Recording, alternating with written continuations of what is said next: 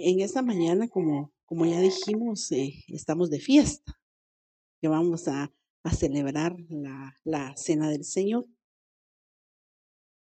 Y fíjese que me llama la atención porque pues la Biblia dice que nosotros somos templo y morada del Espíritu Santo. Amén. ¿Cuánto lo creen? Él mora y habita en nosotros.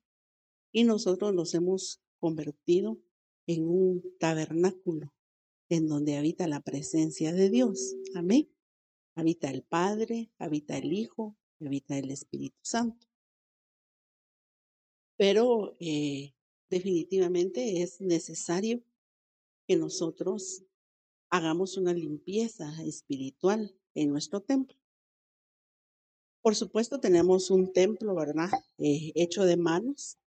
Y pues ahora que nos estamos reuniendo nuevamente, eh, hemos venido a, limpiar, a retocar unas paredes, porque pues quiera o no, estamos en invierno y esa humedad pues viene a afectar las paredes.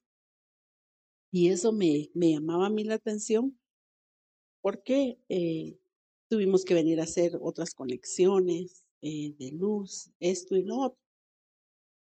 Le estoy informando esto no para que, pues para que usted lo sepa, pero se ha estado trabajando, ¿verdad? Para que cuando usted regresara, pues encontrara algo restaurado. Amén. Ahora yo me pongo a pensar si todos esos acontecimientos eh, que se están realizando en este lugar, ahora cuánto más la limpieza espiritual en nuestra vida. Porque vuelvo a la carga, somos templo y morada del Espíritu Santo de Dios. Entonces, este templo eh, de carne y hueso que nosotros eh, pues tenemos, tiene que, que ser limpiado continuamente pues nosotros sabemos que el Señor se acerca. La venida del Señor está más cerca de cuando nosotros pensamos o imaginamos. Amén. Y por ello nosotros tenemos que estar limpios. La palabra del Señor dice en Apocalipsis, el que esté limpio, límpiese todavía, límpiese más, ¿verdad? Amén. Pues ese es un anhelo, un deseo que el Señor va a poner en el corazón de cada uno de aquellos que anhelan la venida del Señor. La Biblia dice que el que tiene esta esperanza, a sí mismo se purifica. Esta esperanza de que Él viene nos hace eh, a nosotros, nos pone el deseo de querer estar limpios y de ser agradables para el Señor y no sin dejar eh, definitivamente eh, la limpieza cuando nosotros nos vamos a acercar a la mesa del Señor. Amén. Yo siempre he creído y lo he entendido de esta manera que la cena del Señor es nuestra oportunidad. Es la oportunidad que Dios nos da para que nosotros constantemente nos estemos regenerando no solo regenerando, sino que también nos estemos limpiando, nos podemos poner a cuentas con el Señor, porque pues todavía estamos metidos en este cuerpo, en esta carne, y por ende podemos, somos tendencia a fallar. Amén. Entonces, fíjese que me voy a estar dando un poquito vuelta para leer. No es que yo le quiera dar la espalda, pero eh, en las carreras que, que, salimos nosotros, hermanos, eh, olvidé mis lentes, ¿verdad? Entonces, así que perdone, pero aquí casi no mucho miro y aquí sí miro un poquito más. Amén. Primera de Corintios 11, 27. La Biblia, traducción, lenguaje actual. Dice la Biblia. Por eso, si una persona come del pan o bebe de la copa del Señor Jesucristo sin darle la debida importancia, peca en contra del cuerpo y de la sangre de Jesucristo. Entonces realmente eh, este acto, eh, como les decía yo, es un acto bien importante en nuestra vida espiritual y nosotros debemos de darle la debida importancia a esto que vamos a participar esta mañana inclusive los que pues no se han podido reunir y están en su casa, es importante que, que sepamos que debemos de darle la debida importancia a la cena del Señor. Amén. Entonces dice, por lo tanto, antes de comer del pan y beber de la copa, cada uno debe preguntarse si está actuando bien o mal. Esa es la pregunta que nosotros tenemos que hacernos eh, cada vez que nosotros vamos a participar de la cena del Señor. ¿Cómo estoy actuando? ¿Cómo ha sido mi proceder en este tiempo? He actuado unas veces mal, unas veces bien. Y así, eh, vuelvo a la carga, eh, somos humanos y tenemos esa tendencia de, de fallarle al Señor de pensamiento, de hecho. Amén. Entonces la pregunta es esa, ¿hemos actuado bien o hemos actuado mal? Porque Dios va a castigar al que coma del pan y beba de la copa sin darse cuenta de que se trata del cuerpo de Cristo. Entonces, eh, me gustó esta versión porque esta eh, nos deja entender un poco más cómo debe de ser el acto de la Santa Cena. Pero eh, siempre hemos dicho, no dice no participe, no coma del pan, no beba de la copa, sino que dice, examinémonos, démonos cuenta cómo ha sido nuestro proceder. Amén.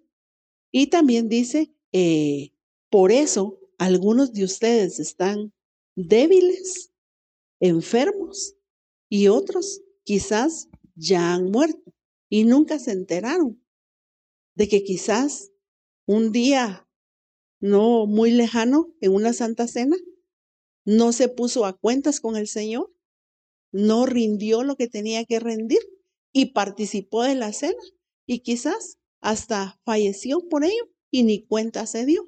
Entonces, miren, aquí el punto es de que nosotros no queremos eh, una administración de miedo, no queremos tampoco ponerlo eh, como entre la espada y la pared, entonces mejor si fallé, mejor ni la tomo, porque mucha gente toma esas actitudes, sino que aquí siempre le hemos enseñado que debemos de presentarnos delante del Señor, debemos de rendir lo malo que nosotros eh, hayamos hecho o hayamos pensado o, o, hayamos fallado, ¿verdad? Y luego de eso, entonces ya podemos participar de la cena del Señor. Todos podemos participar de la cena del Señor. Dichosos los que no fallan nunca, ¿verdad? Y que, y que se sientan eh, a la mesa sin ningún problema. Amén. Pero entonces sigamos adelante. Dice acá, Primera de Corintios 6, 18. Huid de la fornicación. Todos los demás pecados que un hombre comete están fuera del cuerpo pero el fornicario peca contra su propio cuerpo.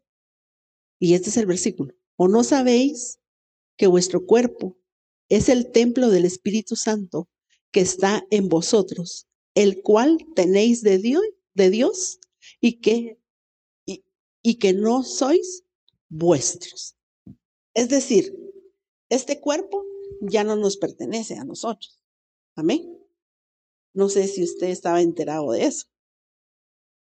Este cuerpo, mire, por dos cosas, por dos versículos en la Biblia, nos habla de que este cuerpo ya no nos pertenece.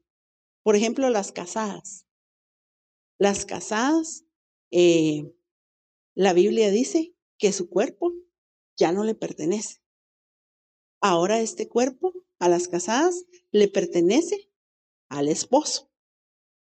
Pero no se preocupen, también la Biblia dice que el cuerpo de los esposos ya no les pertenece a ellos. ¿Ven? Sino que su cuerpo le pertenece a la esposa. Amén. Pero tratándose del templo de Dios, como Dios ya habita en nosotros, como la Biblia dice que el verbo se hizo carne y tabernaculizó con nosotros, ahora nosotros somos templo del Señor. Entonces, este templo, este cuerpo, ya no nos pertenece a nosotros, sino que este templo le pertenece a Dios. Amén. ¿Usted se había puesto a pensar en eso? En que también los hijos que nosotros tenemos son de Dios, pero no es familiar, sino que este es un tema devocional en donde Dios nos hace reflexionar y nos trae a nuestra mente que realmente muchas veces cómo nosotros tratamos este cuerpo. Si este cuerpo es de Dios. Cuando nosotros lleguemos al entendimiento de que nuestro cuerpo es de Dios, lo vamos a cuidar mejor en salud, eh, eh, eh, en el sentido espiritual. Amén. Nos vamos a abstener de hacer cosas malas y cosas desagradables a Dios. Amén. Entonces, por, por, eso es de que el tema de esta mañana se llama la limpieza del templo. Usted es un templo, es una morada en donde habita el Espíritu Santo de Dios. Amén. Y antes de nosotros acercarnos a la mesa del Señor, tenemos que examinarnos. Tenemos que escudriñarnos. Amén. Y sacar aquellas cosas que no son nada favorables para que nosotros nos acerquemos dignamente a la mesa del Señor, porque también dice que debemos de no debemos de acercarnos o de comer y participar indignamente, porque cuando se hace de esa manera, ya leímos, por esa causa hay muchas personas débiles, enfermas y muchos ya han partido de en medio de nosotros. Amén, amados hermanos. Entonces, ya con esa reflexión, fíjese que, que eh, estuve buscando con la ayuda del Señor o el Espíritu me, me, me ha guiado acerca de, de cómo actuaron, eh, cómo Dios utilizó a varios reyes, a varias personas para la limpieza y para la reconstrucción del templo. Por supuesto, estamos hablando de un templo literal, pero usted sabe que todo esto eh, nos habla a nosotros acerca de las cosas espirituales. Amén. Para comenzar, eh, vamos a hablar acerca del rey Ezequías. Fíjese que el rey Ezequías era un sucesor de David y Ezequías era un rey. Entonces, mire, hay una batalla nosotros lo, hemos visto y lo hemos entendido, que hay una batalla de reyes, reyes eh, potestades que gobiernan en las regiones celestes. Porque ya sabemos, creo que anoche lo hemos dicho, o si no, lo hemos repetido muchísimas veces, pero es un versículo clave para nuestra vida espiritual. Que nuestra lucha no es solamente contra carne y sangre, sino que nuestra lucha es contra principados, potestades, gobernadores que gobiernan en las regiones celestes. Pero nosotros también sabemos que Jesús es rey. Amén. Y, nosotros hemos creído en Él, lo hemos buscado, lo, lo eh, estamos anhelando, ¿verdad? Entonces, Él vino a reinar en nuestros corazones. Amén. Él ha establecido un reino en nosotros. Y usted sabe que un rey gobierna. Amén. Pero también hay gobernadores que la función es querer gobernar. Amén. Y a veces eh, eh, eh, en nuestro interior está esa batalla del reinado de Jesucristo y de ese gobierno que quieren establecer las potestades en nuestra vida pero va a depender de nosotros, de cómo vamos a manejar la situación. Si vamos a dejar que las tinieblas gobiernen, establezcan una autoridad en nuestra vida o que el Señor Jesucristo reine y gobierne en nuestro corazón. Amén. ¿Por qué le estoy hablando de esto? Porque fíjese que acá eh, Ezequías era un rey y un rey fue utilizado por el Señor para hacer una limpieza en el templo. Amén. Vuelvo a la carga. Ya dijimos que somos templo y morada del Espíritu Santo de Dios. Entonces dice, Ezequías comenzó a reinar cuando tenía 25 años y reinó 29 años en Jerusalén. Mire, la edad eh, nos habla a nosotros de madurez en nuestra vida. Dice la Biblia que cuando éramos niños, hablábamos como niños. Amén. Y muchos de nosotros eh, pasamos por una etapa de la niñez. Triste y lamentablemente, hay gente que ha alcanzado eh, pues cierta edad, pero tristemente sigue actuando como un niño. Y nosotros lo que tenemos que alcanzar es la madurez en Cristo Jesús. Amén. No podemos seguir comportándonos como niños siendo adultos. Quizá alguien puede decir, pero ¿y entonces por qué la Biblia dice que tenemos que ser como niños para entrar? Sí, niños en la inocencia, en la inocencia hacia el pecado, en, en la creencia de creerle a Dios, en la credibilidad de un niño, porque un niño cree lo que uno le dice. Amén. Pero también, eh, por ejemplo, hay características de niños que son, son rebeldes. ¿Verdad? Usted le dice no hagas eso y igual lo termina haciendo, ¿verdad? Y así habemos adultos. Entonces me llama la atención porque este rey tenía 25 años, creo que 25, ahí ya comienza una persona o debe de tratar de llegar a ser maduro. Amén. ¿Y por qué le estoy hablando de esto? Porque fíjese, amado hermano, que aún para limpiar nuestro templo, aún para rendir las áreas que nos están afectando en nuestra vida, se requiere de un grado de madurez para sacarlo, para rendirlo delante del Señor, aún para, para ministrarse, porque mire, eh, lastimosamente mucha gente no se ministra porque eh, le da vergüenza. Y por supuesto, después de que la gente falla, eh, va a venir eh, un sentimiento de acusación y de vergüenza, que fue lo primero que tuvo Adán y Eva cuando desobedecieron a Dios. Pero entonces, fíjese que entiendo yo que aún la vergüenza, aún eh, eh, el temor de querer, de poder sacar las cosas delante de un ministro, para eso se requiere una madurez espiritual.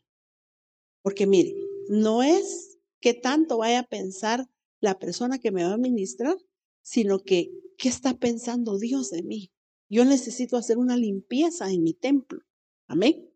Para que podamos participar dignamente de la cena del Señor. Ahora bien, cada vez que nosotros participamos de la cena del Señor, podemos rendirnos delante de Él antes de. Amén.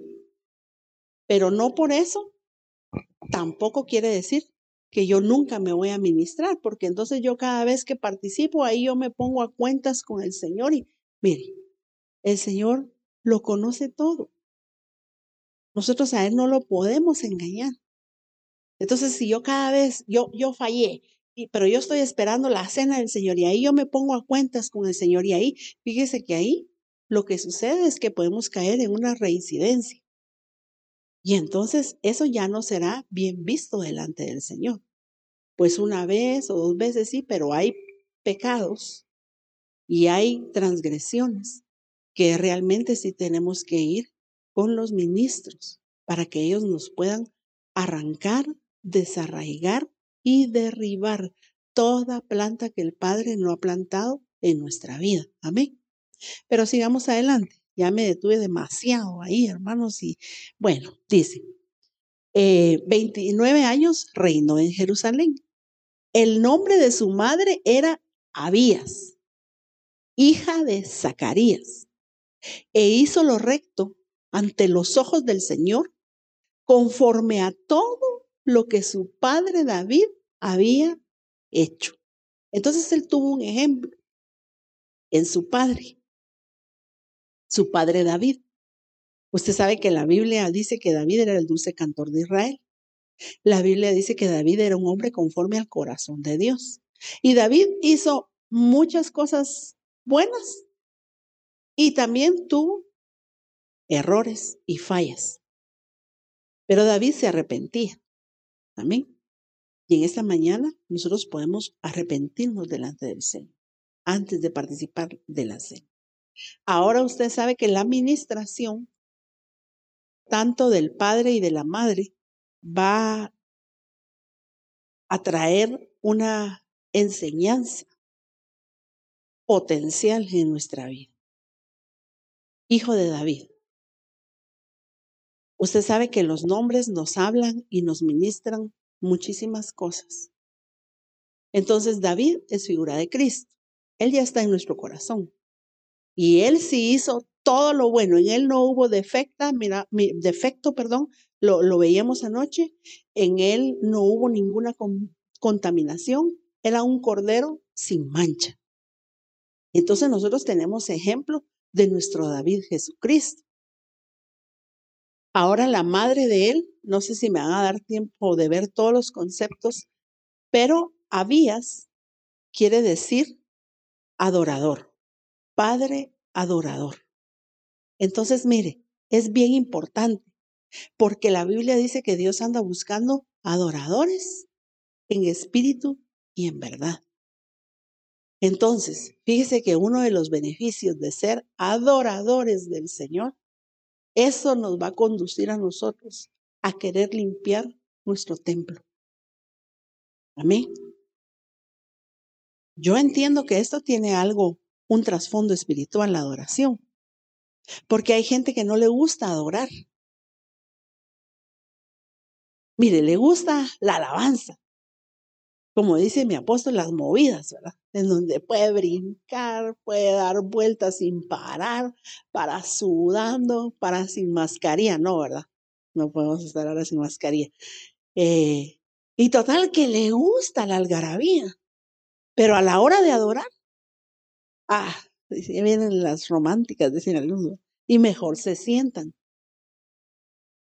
Pero fíjese que la adoración, entiendo yo, que es un conductor para que nosotros anhelemos en nuestro corazón el querer limpiar nuestro templo. ¿Sabe por qué? Porque la adoración nos lleva hasta el lugar santísimo. Amén. Por eso es que el Señor anda buscando adoradores en espíritu y en verdad. Amén.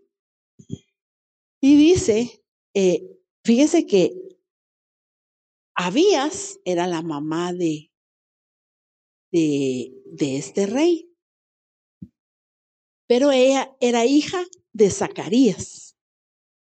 Miren qué tremendo. Miren cómo viene eh, esa línea.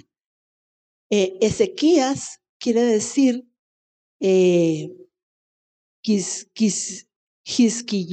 se puede pronunciar así, Hisquiyahu, y también Yexquiyá o Yexquiyahu, que quiere decir fortalecido del Señor.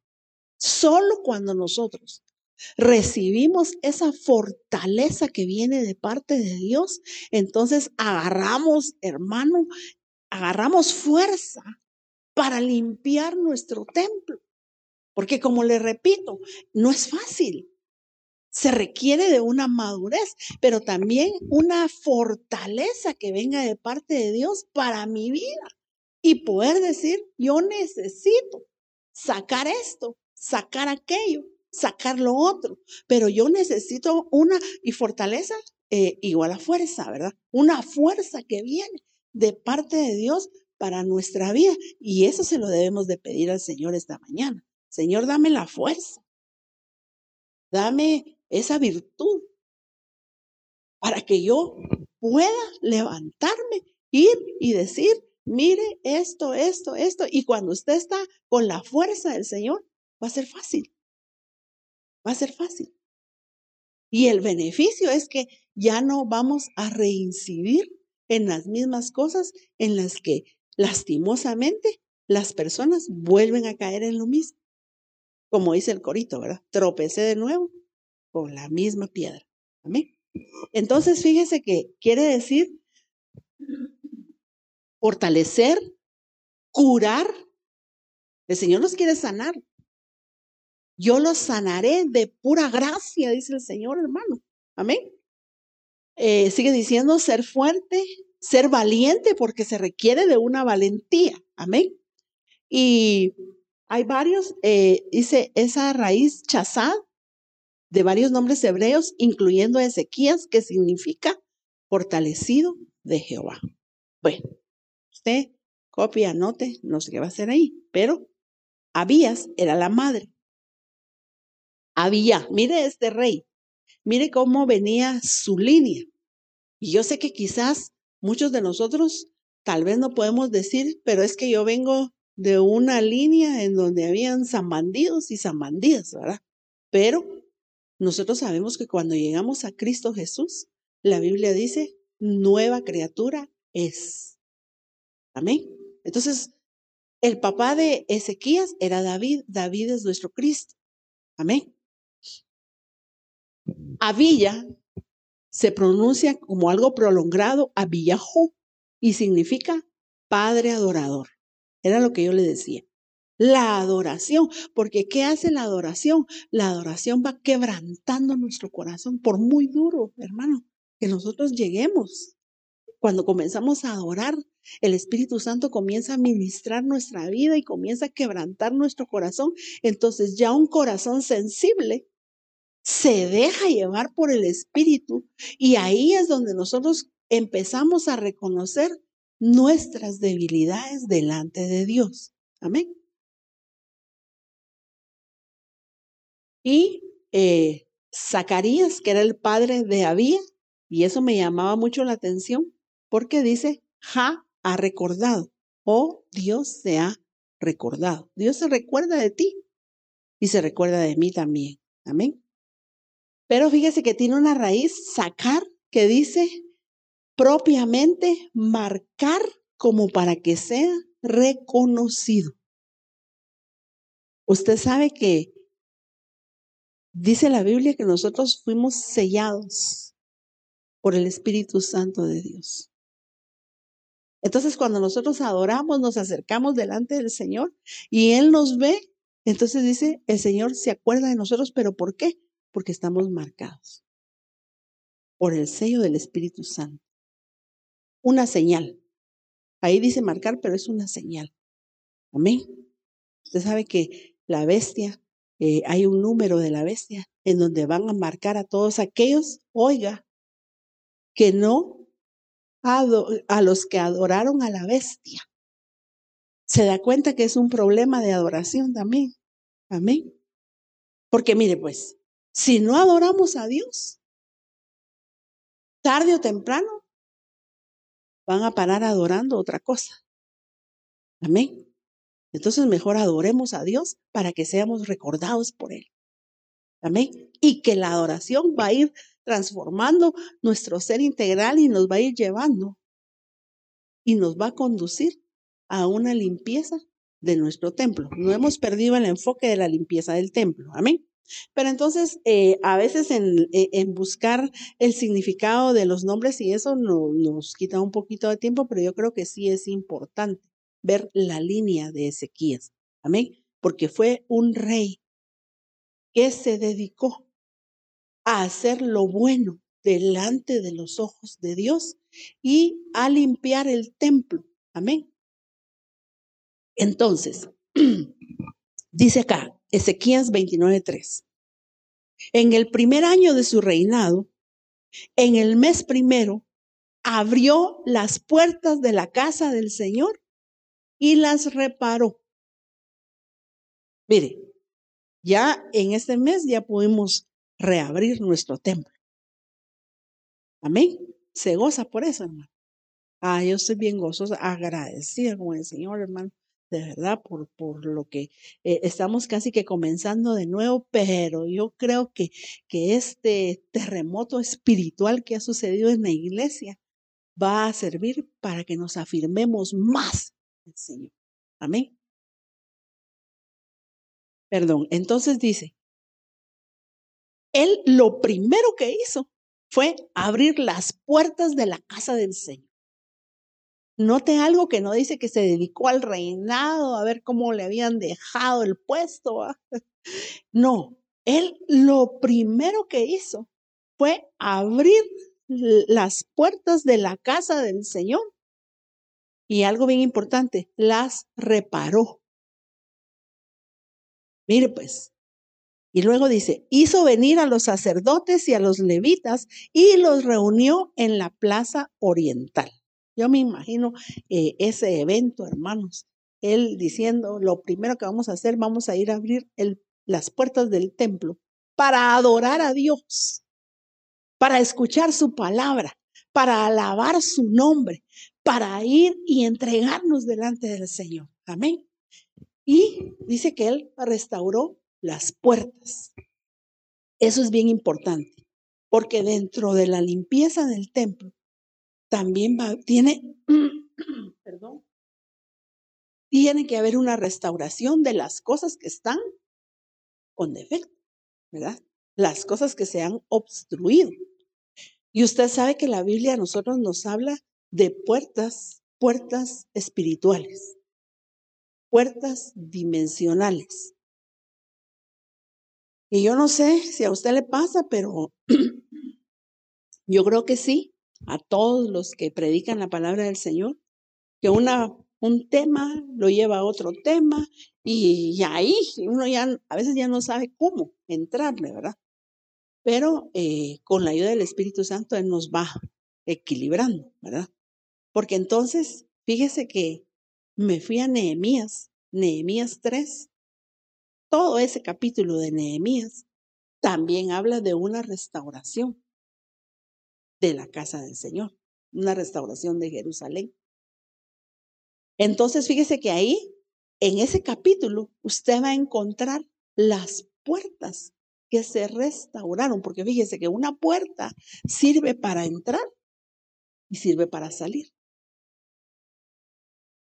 La Biblia dice que hay hombres puertas. Alzad, oh puertas eternas, vuestras cabezas, porque el Rey de Gloria entrará. Entonces, mire, nosotros como hombres también somos puertas, porque, mire, pues, le pregunto, ¿una puerta tiene cabeza? ¿En lo literal? No. Pero la Biblia dice, alzad, oh puertas eternas, vuestras cabezas, porque ahí viene el Rey de Gloria, que es el Señor. Amén. Entonces también está hablando de hombres. Pero dice acá en Nehemías 3, solo le puse las puertas, porque fíjese que cada puerta es un tema. De hecho, nosotros cuando estuvimos en escuela dominical, sacamos un tema de cada puerta porque nos tocó la restauración de las puertas. Pero entonces dice, está la puerta de las ovejas. El Señor dice, yo soy la puerta. Amén. El que por mí entrare, entrará y saldrá y hallará pastos. Porque hay, hay que restaurar las puertas de nuestro templo. Hermana, pero ¿dónde tenemos nosotros puertas? Nuestro corazón es una puerta. Amén. Nuestros oídos son puertas. Nuestros ojos son puertas. ¿Qué estoy dejando yo entrar en mis ojos? ¿Qué estoy dejando yo entrar en mis oídos? ¿Qué estoy dejando yo entrar en mi corazón? Amén. Por eso es que tiene que haber una restauración dentro de la limpieza. Porque mire, si limpiamos el templo, pero la puerta está caída, pues no tiene ningún sentido, ¿verdad? Amén. Entonces dice, la puerta de las ovejas. Cuando yo creo que ya no soy oveja, mire, no me quiero detener tanto e-, en cada puerta para darle un énfasis para que entendamos un poco mejor, pero de veras que dan ganas. Cuando yo eh, ya, ya no siento que soy parte de un redil. Mire, eh, eh, en este tiempo, con este distanciamiento social que ha habido y que ya no hemos podido reunirnos como debe de ser, le aseguro que mucho pueblo del Señor ya no cree que es una oveja. Y el peligro de dejar que yo crea que soy una oveja ya no necesito ser pastoreado. Ya no necesito el pasto, la palabra. Ya no necesito acercarme a la congregación. Ya demasiado tiempo, se tardaron mucho. Eh, si hubiera sido mucho antes, quizás, pero ahorita ya pasaron seis meses y ya olvídese. Ay, tiene que haber una restauración de la puerta de las ovejas. Amén. Entonces dice, eh, la puerta del pescado. Ese es evangelismo. Amén. Os haré pescadores de hombres, dice el Señor. Amén. Ya no evangelismo. Antes sí. En quien yo miraba, mire, eh, le presento a Jesucristo. Mire, el Señor salva. Mire, Él restauró mi vida. Se cerró esa puerta, se averió esa puerta. Hay que restaurarla. Amén. Luego dice, la puerta vieja, la puerta del valle, la puerta del muladar, la puerta de la fuente, la puerta de las aguas, la puerta de los caballos, que es una fuerza, la puerta oriental y la puerta del juicio. Esas son las puertas que restauró Nehemías. Amén. Pero dice que el rey Ezequías, él abrió el templo y restauró las puertas. Amén. Que es un espacio espiritual dimensional en donde yo puedo dejar entrar lo bueno o puedo dejar que entre lo malo también. O puedo dejar que salga lo malo de mi corazón, porque dijimos que el corazón es una puerta y la Biblia dice que del corazón, de la abundancia del corazón, habla la boca. También la Biblia dice que, que, que perdón, que todo lo malo sale de dónde? Del corazón. Entonces, salió algo malo de mi corazón y como no hay una restauración, como yo ya me volví insensible, a mí ya no me, ya no me da pena. Entonces tiene que haber una restauración en esa puerta para que yo me vuelva sensible delante del Señor y pueda haber una limpieza. Qué tremendo, hermanos. Fíjese que ya van, ¿cuántos me faltan? Seis minutos. Cinco minutos. Diez, a diez minutos. Bueno, entonces, eh, segunda de Crónicas 29, 5. Entonces les dijo, oídme levitas, santificaos ahora y santificad la casa del Señor. Nosotros somos templo. Amén. Tenemos que santificarnos antes de acercarnos a esta puerta dimensional. Amén. Y dice, eh, la casa del Señor, Dios de vuestros padres, y sacad lo inmundo del lugar santo. Lo tenemos que sacar. Esta mañana es una buena oportunidad. Pero fíjese que yo vuelvo a la carga. El Espíritu Santo nos va a dar testimonio de que hay cosas que no solamente nos vamos a poner a cuentas en este momento, cuando estamos participando, hay cosas que yo voy a tener que hacer un poco más. Acercarme al ministro para yo poder alcanzar una limpieza total de mi templo. Amén. Y luego dice, porque nuestros padres han sido infieles, han hecho lo malo ante los ojos del Señor nuestro Dios, lo han abandonado, han apartado sus, sus rostros de la morada del Señor y le han vuelto las espaldas. Ahí dice él todo lo que habían hecho anteriormente, antes de que él comenzara a abrir las puertas del templo. Amén. Antes de que el pueblo comenzara a volver a reunirse para iniciar nuevamente con el culto al Señor. Pero hoy nos vamos a acercar a la mesa del Señor. Y la Biblia dice que debemos de examinarnos. La Biblia dice que somos templo del Espíritu Santo de Dios. Y entonces Él les hace una reflexión y le dice, saquemos lo inmundo. Saquemos porque, porque dice, porque nuestros padres han sido infieles, han hecho lo malo ante los ojos del Señor, lo han abandonado, han apartado sus rostros de la morada del Señor y le han vuelto la espalda. Cinco cosas. Y sabe que el enemigo ha tratado de que en este tiempo la gente le dé la espalda al Señor. que la gente se vuelva infiel al Señor. Entonces, eh, tendríamos que hablar de cada una de esas cosas, hermano, pero aquí el tiempo corre más ahora que estamos tan exactos, ¿verdad? Eh, segunda de Crónicas 29, 7. También han cerrado las puertas del pórtico y han apagado las lámparas. Mire todo lo que había sucedido mientras no hubo una restauración del templo. Entonces, mire, el pastor ah, eh, creo que acaba de dar un tema acerca de la lámpara. La lámpara es el ojo, la lámpara es la palabra de Dios, eh, las vírgenes insensatas eh, que, que no tenían aceite cuando vino el Señor. Pero mire lo que sucede en la restauración de nuestro templo. Dice, han apagado sus lámparas. Entonces, como yo decía eh, en uno de estos días, eh, desde hace seis meses la gente no sabe dónde está la Biblia. Apagaron su lámpara. Amén. Y nosotros, como hijos de Dios, como la iglesia que anhela casarse con el Señor, debe de tener encendida su lámpara todo el tiempo. Haya pandemia o no haya pandemia, haya restricción o no haya restricción, podamos reunirnos o no nos podamos reunir, no podemos darnos el lujo de apagar nuestra lámpara. Amén. Entonces, los que se recuerdan del tema de la lámpara, también va a entender que la lámpara del cuerpo es el ojo.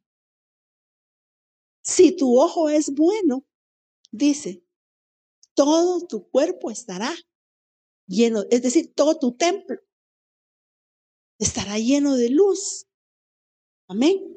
Entonces, tenemos una tenemos que limpiar nuestro templo. dice, también han cerrado las puertas del pórtico y han apagado las lámparas y no han quemado incienso.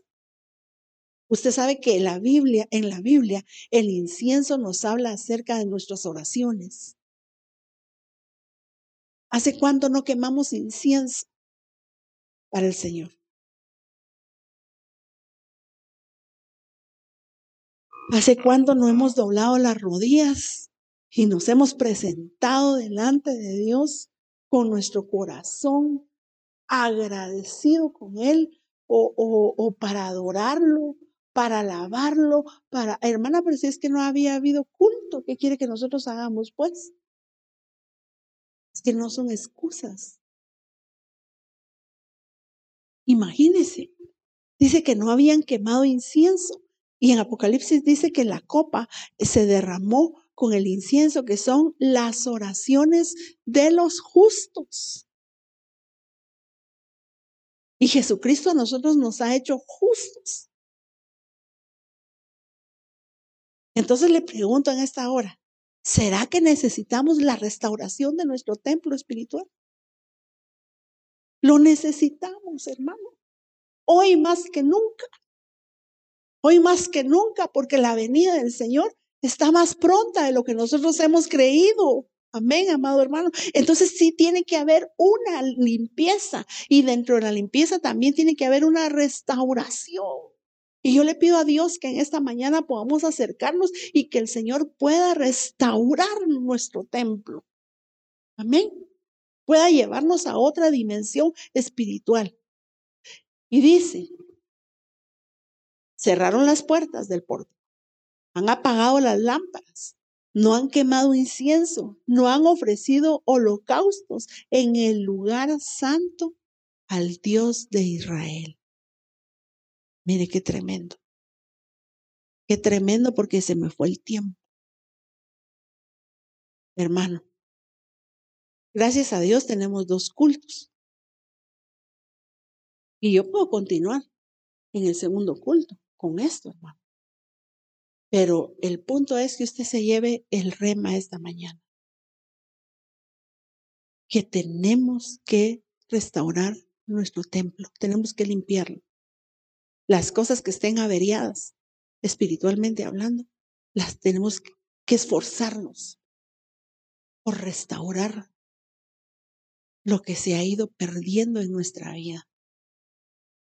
las cosas que nosotros pensamos que no tienen la mayor importancia en nuestra vida, a orar. Y si oro en la mañana cuando desayuno, también a la hora del almuerzo. Y, pero hermano, tenemos que quemar incienso delante del Señor. Oraciones. Nuestro clamor. ¿Por qué mucha gente cae, reincide en las tentaciones? Porque no oran. Porque la Biblia dice, orad. ¿Para qué? Para no caer en tentación. Entonces alguien que todo el tiempo caí, lastimosamente el diablo, ¿verdad? Eh, no, no porque si nosotros oramos, dice, no vamos a caer en la tentación. Note algo, porque hay que aclarar, la tentación va a llegar, porque va a llegar, pero no vamos a caer, porque estamos fortalecidos por medio de la oración, amados hermanos. Amén. Entonces es importantísimo que nosotros oremos a Dios. La Biblia dice, someteos pues a Dios y resistir al diablo. Y él huirá de nosotros. Amén. Pero entonces, hermanos, lastimosamente, no terminamos, pero, pero lleves el rema de la limpieza del templo, de la restauración de las puertas. Cada una de esas puertas que nosotros vemos en Nehemías 3, del 1 hasta el final, son puertas espirituales en nuestra vida, en nuestro templo. Amén. Póngase de pie. Vamos a, a pedirle al Señor en esta mañana que nos pueda bendecir.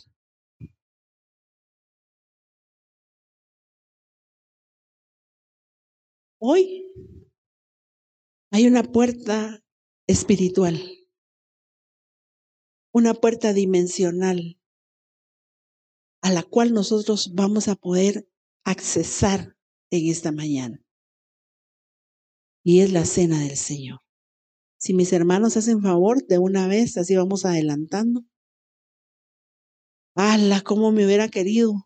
¿Cómo hubiera querido poder desarrollar el primer tema? Pero yo sí creo que el Señor ha hablado a nuestra vida. El Señor habló a mi vida también. Y hoy, antes de que los alimentos sean introducidos en nuestro templo, vamos a presentarnos delante del Señor. Vamos a decirle al Señor, aquí estoy.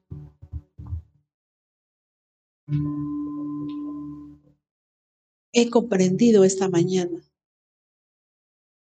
que este cuerpo, que este es tu templo, Señor. Y ha estado descuidado.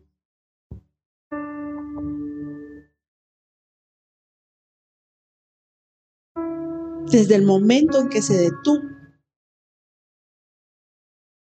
las reuniones presenciales, comenzamos a descuidarnos. Ya no hay incienso.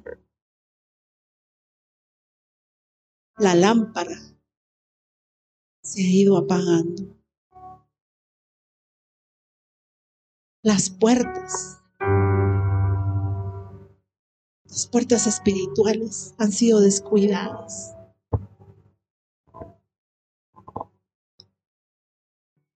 Nos hemos acomodado, Señor.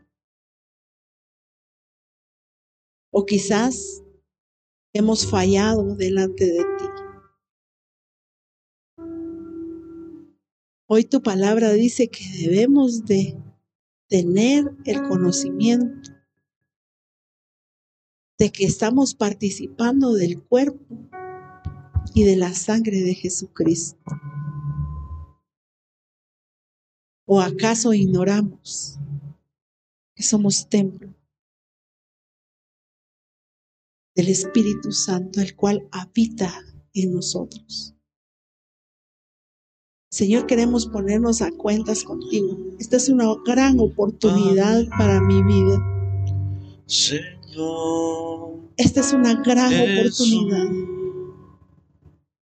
para que yo pueda pedirte perdón, Señor. Ya no quiero ser igual. Por mis malos pensamientos. Por la envidia la envidia ha corcomido mi corazón. La murmuración se ha presentado una y otra vez delante de mí y no he podido detener eso. Señor, pero hoy estoy entendiendo que lo que yo tengo que hacer es rendirlo delante de ti, Señor para que yo pueda participar esta mañana dignamente de la mesa del Señor. Oh Padre bendito, que a través de tu Espíritu Santo no quiero apagar mi lámpara, Señor. Quiero tener incienso en este templo en este cuerpo. Quiero tener una comunión contigo, Señor. Quiero restaurar las puertas de mi vida. Las puertas espirituales, Señor. En el nombre de Jesús, Señor. En el nombre de Jesús. Ahí clámele al Señor. Yo sé que cada uno tenemos algo diferente, por lo cual presentarnos delante del Señor y poder decirle, Señor, ayuda ya no quiero ser igual, Señor. Este tiempo que estamos viviendo ya no es tiempo para que yo me decida a querer cambiar verdaderamente, a querer restaurar el templo, tu templo en donde tú habitas, Señor, que es mi vida misma, Padre. Porque todo lo que hay ya no más, Señor, ya no más. De mí. Que esta mañana podamos salir renovados, como dice tu palabra. El que está en Cristo Jesús es una nueva criatura. Porque todo lo que hay dentro de mi corazón, con ese entendimiento, y con ese conocimiento, Señor Hoy levantamos el pan en alto, sabiendo que es tu cuerpo, Señor. Y lo bendecimos. Y lo santificamos, Padre. En el nombre de Jesús. Y que al introducirlo dentro de nuestro ser haya una expansión espiritual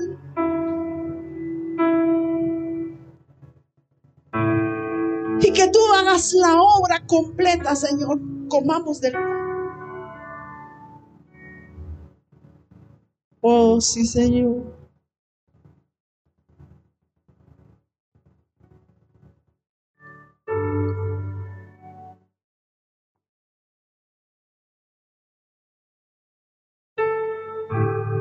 Y de la misma manera,